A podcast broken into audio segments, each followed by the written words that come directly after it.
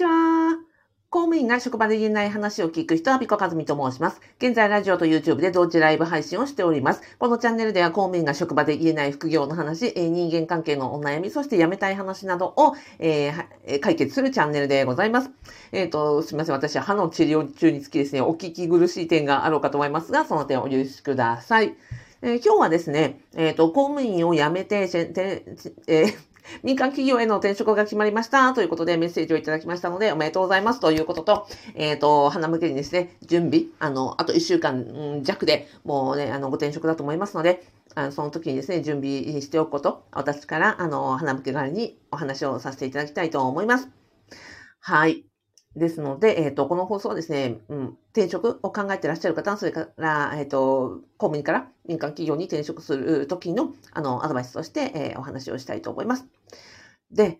今日ですね、その転職決まりましたというふうにメッセージいただいたのは、私のね、あの、コミ副業不動産ゼミに、の所属してらっしゃる、あと、Y さんから、あの、メッセージいただきました。もうね、これ、昨日の夜中に送ってくださってて、私これ、朝ね、読んで泣いちゃったんですよ。ちょっと読ませていただきますね。あ、ただ、あの、ご本人ね、あの、個人情報保護のため、えっ、ー、と、ご所属とか、勤続年数とか、なんかちょっとね、特定に関わるような部分はちょっとね、省かせていただいて、読みたいと思います。で、えー、Y さんから、えっ、ー、と、どうしてもお礼のメッセージをお伝えしたく、こちらに書かせていただきますと。えー、私は、えっ、ー、と、公務員ですが、今年度末限りで、えっ、と、長年勤めた役所を退職し、4月から民間企業で働きます。えっ、ー、と、仕事でいろいろなことがあり、肉体的にも精神的にも限界を感じ、追い詰められていましたが、そんな時、えー、アビさんの YouTube を見て、いつも元気をもらっていました。えー、アビさんの活動は辛い思いを抱える公務員たちに勇気を与えてくださっています。いつも本当にありがとうございます。ということです。いやもうなんか、あ嬉しくて。まいさん、本当に、あの、おめでとうございます。そしてね、この YouTube が、あの、ね、まいさんの、あの、元気になったのなら、本当に私はね、あの、喜びでしかありません。で、副業不動産ゼミにね、入っていただいて、あの、いろんなね、やりとりとか、私のその、あの、動画教材とかコミュニティをご覧いただいて、それでね、あの、転職という道を選ばれたということだと思うんですよね。いや、本当にあの、公務員の在職中のその肉体的にも精神的にも辛かったっておっしゃってるので、まあ、どれほど辛いことかと思います。で、その辛い中ですよ。で辛い、その、ね、本業、公務員を続けるだけでも辛い中ですよ。その中で、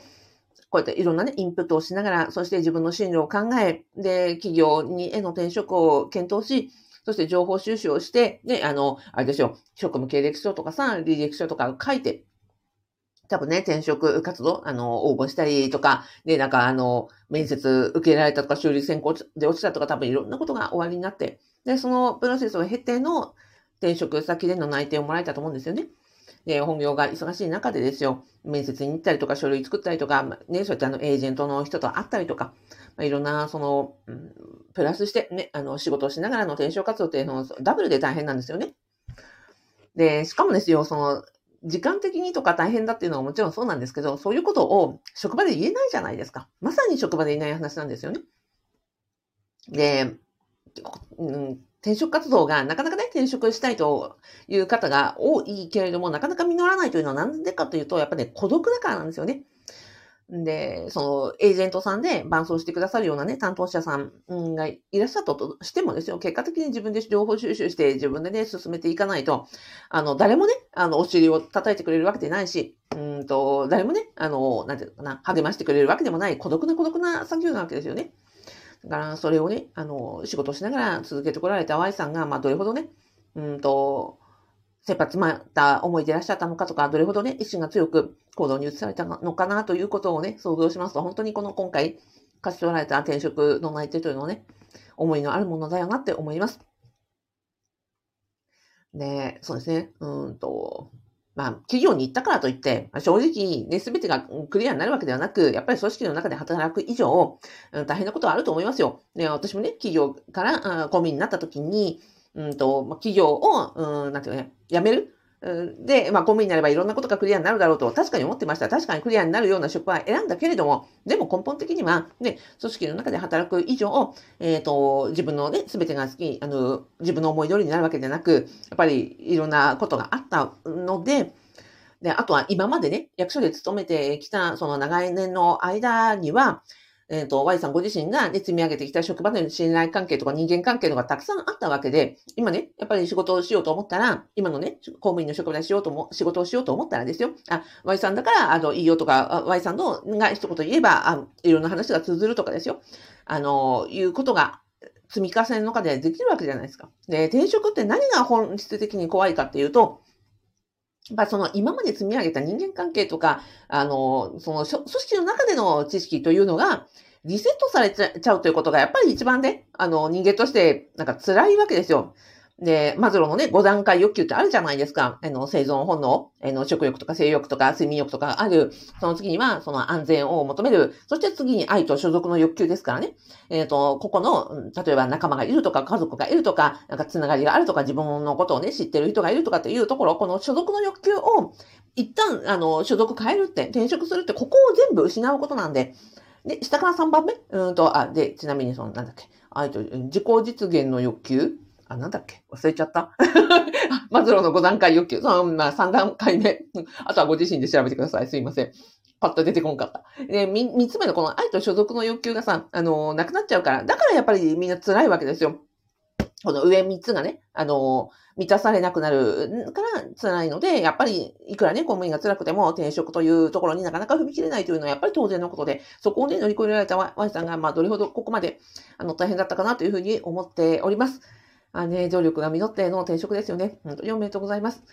で、えっ、ー、と、転職するまでね、あの、あと約1週間、まあ5日ぐらいかな、本質はね。で、引き継ぎとかね、あの、なんだろう、ご退職のセレモニーとかいろいろあるでしょうし、あの、片付けとかもあると思うんでね、準備なかなか取れる時間がないかなとは思いますが、あの、私から、えっ、ー、と、公務員から企業に転職するときに、最終的なね、準備として、こんなことが考えられるよな、ということで、えっ、ー、と、お送りしたいと思います。やっぱり一つ目は、あの、ど、公務員になくて、民間企業で求められるもの、日経新聞。私別に日経新聞からお金もらってるわけじゃないですけど、えっ、ー、と、会社員が読んでいて、公務員が読んでいないものって多分日経新聞なんですよ。何かというと、その、経済情報ですよね。公務員ももちろん新聞読みますけど、大体その、あの、なんていうの？朝日とか読売とか毎日とかそういうところじゃないですか。日経新聞を、あの、役所で取ってるってことはあんまりないですよね。あもちろんその経済産業省とか、部署部署ではね、必要なところある、終わりだとは思いますよ。だけれども、えっと、一般的な公務員がお家でね、新聞を取るときに一紙取るってなったら日経を選ぶ公務員はいないと思うんですよね。なので、えっ、と、日経かなと、要は業界情報とか会社の情報とか、あの、要は経済的なところがやっぱ公務員には直接あんまり関係はなくて、でも会社員だったらここは絶対必要になってきますので、もし、あの、これからね、ご準備、えー、されるとなれば、私が第一番に、私だったら、いや、日経4かなっていうふうに思ったので、まあ、ここに代表されるような、うんと、経済情報がやっぱり必要になるかなというのが、公務員と会社員の大きな違いかなと思います。なんで日経かっていうとね、うんと、私の、その、役所時代の先輩で、うんと、企業から公務員になられてる先輩が何人かいらっしゃったんですよ。私もそうでしたけども。で、その、とあるね、大手銀行マンから、えっ、ー、と、職場、あの、公務員になった先輩が、ま、通勤のね、ルートが結構重なっていて、で、その先輩にちょいちょい会うと、必ずね、あの、電車の中で日経新聞読んでたんですよ。で、あーって先輩って日経新聞読んでるんですかっていうふうに言ったら、そうだよって。で、公務員ね、あの、アミコさんも、あの、ね企業経験だかわかると思うけどって、公務員になってやっぱり一番足りないのはここだと思うんだよねって、自分も行く、ね、いついかなる時にそのビジネスマンとして役所出るかもしれないし、やっぱなんかこう社会人としてここが分かってないっていうのは結構自分にとってものすごい不安なことだからね、銀行マンですからね。だから、あの、なんだろうな、公務員になってもやっぱり日経新聞だけは毎日目を通そうと思ってずっとやってるっていうふうにおっしゃってましたね。その方は採用されてからもう10年以上のベテランの、あの、職員さんでしたけども、あ、そっかって確かになと思って、なんかその先輩の顔を思い浮かべながらね、今日あの、一番に、あの、ご準備として必要なもの日経新聞かなというふうに思いました。で、あと日数が少ないですからね。まあそれ以外はご無理なく、あの、まずは体調を整えるというところかなと思います。まあ睡眠とか、えっ、ー、と、お食事とかね。ただでさえ、まあ、あの、引き継ぎ、えの、退職前も激務でしょうから、ここ体調を整えてください。で、三つ目。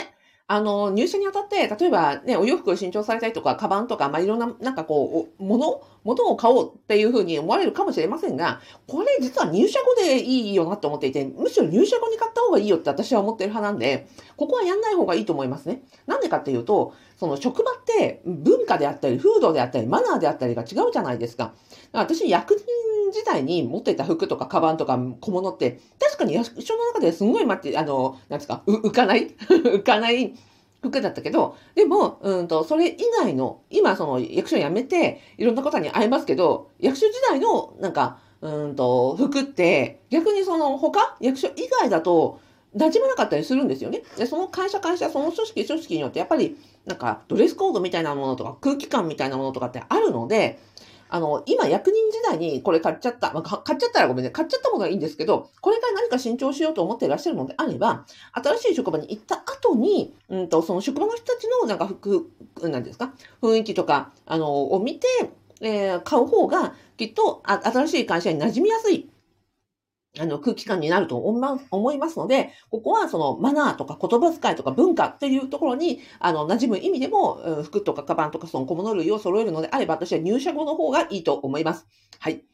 うんと、例えるならば、うんと、外国人の旅行者、外国人の方が日本にいらっしゃるときに、この方が旅行者なのか、その日本にお住まいの方なのかってパッてなんか見て空気感でわかりません？あ、この人旅行者なの、例えばですよ。明らかにまあ見た目が日本人じゃない方がいらっしゃって、あこの人が旅行者なのか、日本に住んでる外国人の方なのかっていうのをパッて見たときに、なんとなくわかりますよね。あの、それは母国であの買ったお洋服とかメガネとか、なんかこう髪型とかっていうのだと、なんとなく日本っぽくない。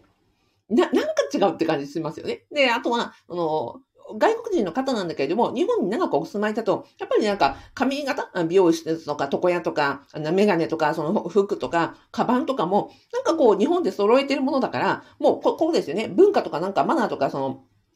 購買構造全部が日本に馴染んでるので、確かに外国の方なんだけれども、なんとなくその馴染み感が、あの、しっくりくるっていうのはあると思うんですよ。なので、えっ、ー、と、今、役所なの公務員である時に買うんじゃなくて、え入社後にこれは買った方が、あの、新たな文化に馴染みやすいと思いますので、そこはね、今、無理して忙しい中でやらなくていいんじゃないかなというふうに思いました。えー、整理しますと、えー、公務員と会社員の違いは、やっぱり、ね、経済情報、え、業界の情報だとか、会社の情報だとか、経済ニュースに、えっ、と、疎いというのが、やっぱ公務員のウィークポイントだと思いますので、ここを、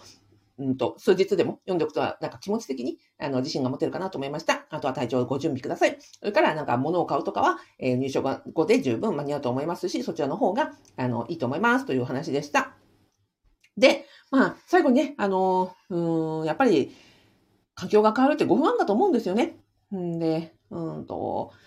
公務員であることとか、企業に行ったらやっぱり気遅れするとかさ、なんか知らない人ばっかりだとかさ、なんかわかんないことばっかりだとか、いろいろある、ある、終わりだと思うんですよ。で、ワイさん非常に優秀な方なんですけども、でも心細い時はですね、あの、公務員副業不動産ゼミに入られた時にですね、私のあの、ユーデミーの動画教材全部ね、あの、全、全7コースプレゼントしてますから、あれ、見てください。で、その中にね、公務員の、えっ、ー、と、7つの強みっていう教材があってね、それもプレゼントしてますからね。公務員、ね、本当はすごい、公務員の7つの強み。1つ目、根拠ベースで考える力。2つ目、行政の中枢がわかる力。3つ目、え、老若男女に対応できる万能接客スキル。4つ目、営業力。え、広報する、え、周知活動、啓発活動はこれ営業力ですと。